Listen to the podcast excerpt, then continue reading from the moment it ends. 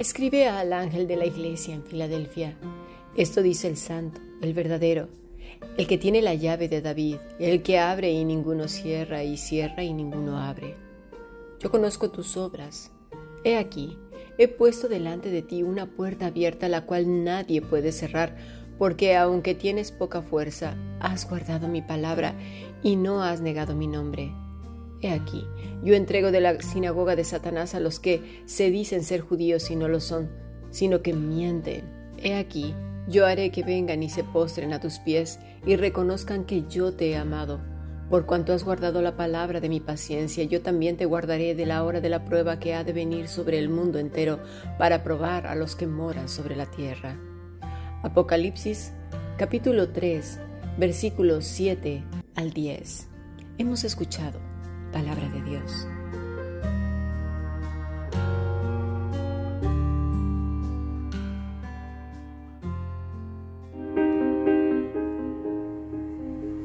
La Fundación Bíblica te invita a participar tanto de esta aula internacional hoy apegados a él como a sus cursos online en mol.fundacionbiblica.com.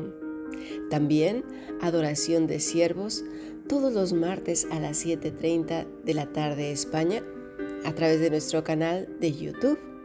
Para cualquier información escribe a fundacionbiblica.gmail.com. Aprendamos juntos del Maestro. Te esperamos.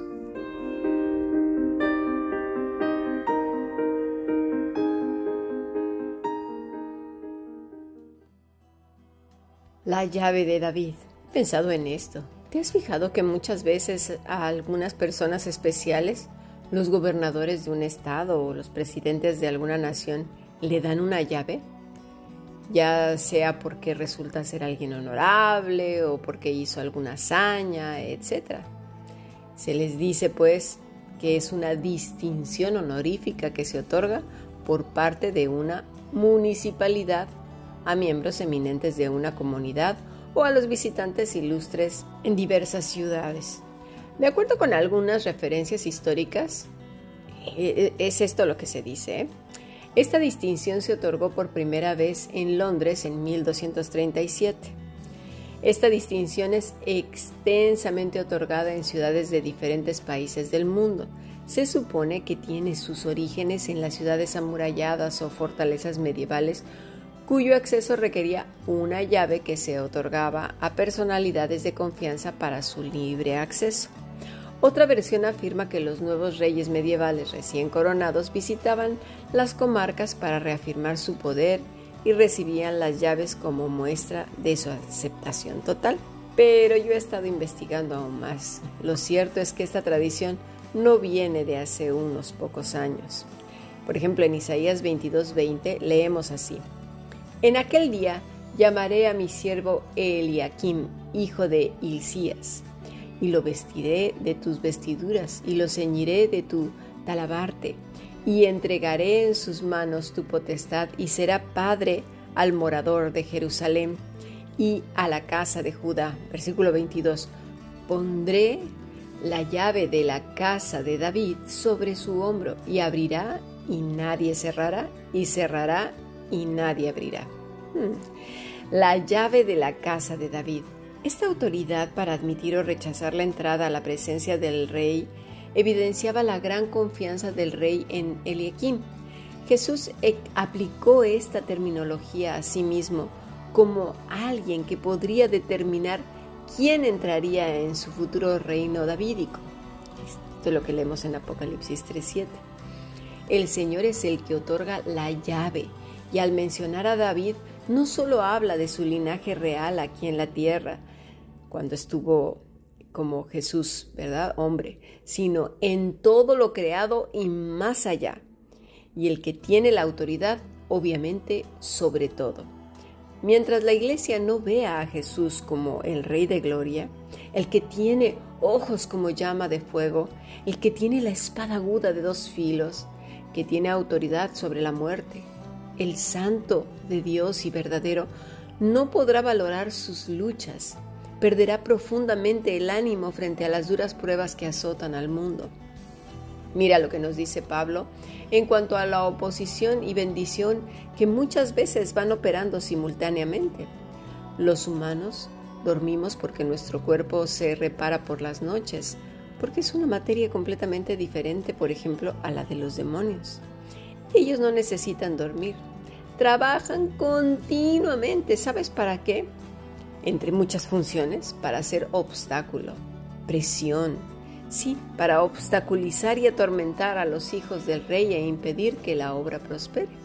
Vamos a leer primera de Corintios 16, desde el versículo 5.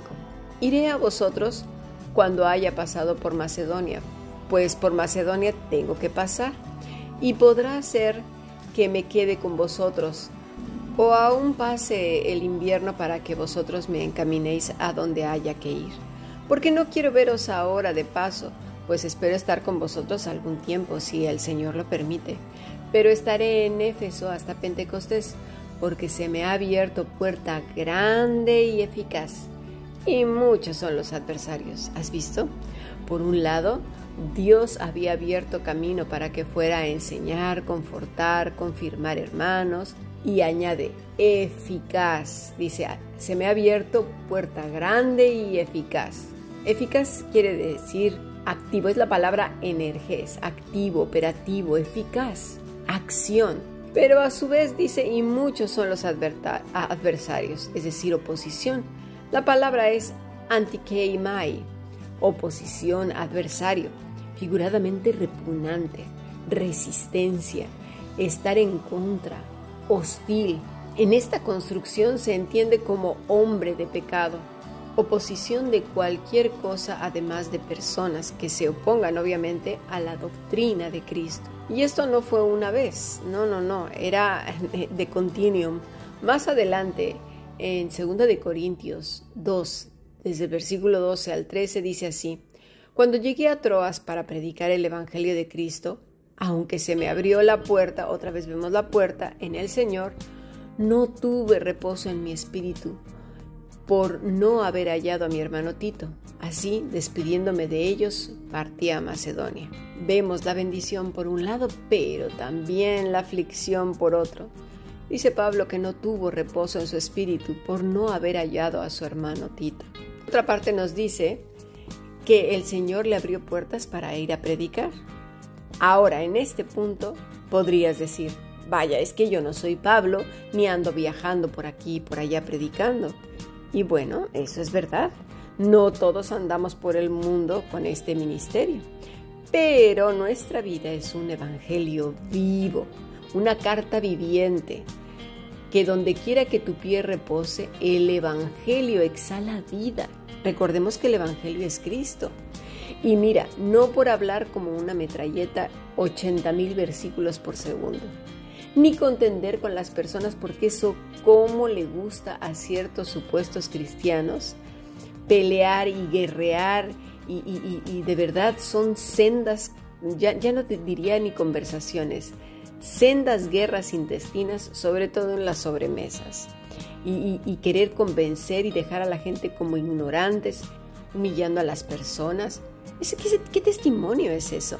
No por machacarles el cerebro con cosas y cosas y venga y tienes que leer y que Satanás y que el infierno y que se van a convertir al contrario y van a salir corriendo. Cristo no hizo eso.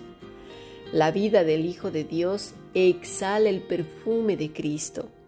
Y no es que lo diga yo, ¿eh? Lo dice también la Escritura. Mira, se lo dijo Pablo a los Corintios en este mismo capítulo 2, en la segunda carta, en el versículo 14. Vamos a leerlo. Mas a Dios gracias, el cual nos lleva siempre en triunfo en Cristo. Está hablando precisamente de que se le abrieron las puertas, de que fue a predicar, de que está haciendo una carta viviente, de que conforta a los hermanos, pero va más allá, ¿eh? Y por medio de nosotros manifiesta en todo lugar, escuchemos con atención y leamos, abre tu Biblia para que lo confirmes así, manifiesta en todo lugar el olor de su conocimiento, porque para Dios somos grato olor de Cristo en los que se salvan y también en los que se pierden. ¿eh? Dice, somos osme, perfume, olor, fragancia, no una metralleta, no un martillo, no una cosa apestosa de la cual huyan de nosotros porque nos hemos convertido en una lima punzante ahí como si fuera, ¿verdad?, unas espinas de un nopal. Y no solo dice de los que se salvan, sino de los que se pierden. ¿Por qué? Porque han podido ver, han tenido la oportunidad de encontrarse con Cristo y le han rechazado. A sus espíritus ha llegado el perfume de la salvación y se han, han, tapado literalmente la nariz, han corrido en dirección contraria. Pero cada hijo, cada hija de Dios ha perfumado esas vidas. Y quiera Dios que ese perfume quede en sus memorias y se arrepientan pronto. Esa debe de ser nuestra oración siempre. Vamos a ver qué dice 2 Corintios 2.16. A esto ciertamente olor de muerte para muerte, y aquellos olor de vida para vida. Y para estas cosas, ¿quién es suficiente? Pues no somos como muchos que medran falsificando la palabra de Dios, sino que con sinceridad, como de parte de Dios y delante de Dios, hablamos en Cristo. Cada palabra que la Escritura menciona es importante. Y lo que acaba de decir Pablo es el resultado de lo que ha dicho anteriormente. Dice así, no somos como muchos, lo que está diciendo es muchos que abaratan el Evangelio. Eso es lo que está diciendo. Poniendo a Cristo como si fueran naranjas pochas a bajo precio para que las compren. Sí, cuánta gente, eh, pero Jesús te está esperando que le abras la puerta. Cuando tú le recibas todo te va a salir bien.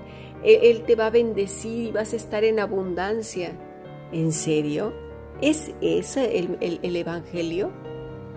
Las personas que predican eso no conocen a Cristo. Tienen nombre de que viven, pero están muertos, no saben nada. Falsifican el Evangelio, creyendo que por abaratarlo serán bien vistos a los ojos del Rey. Pero eso no es así les dirá yo no te conozco, nunca te conocí, apartaos de mí. ¿Por qué? Porque están apartados para la ira. Dice Pablo, con sinceridad, con claridad, pureza, delante de Dios y como de parte de Dios. Así pues, el que está apegado a Cristo se nutre de Él y produce fruto porque lo produce el Espíritu Santo.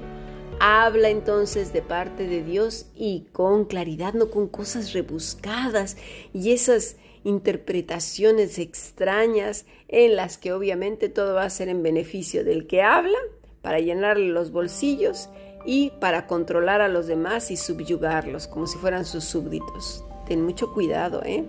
O que dicen que sirviendo y haciendo quién sabe cuántos servicios es como te vas a salvar. ¿Qué diferencia hay entre la iglesia tradicional y las sectas comparados con estas gentes?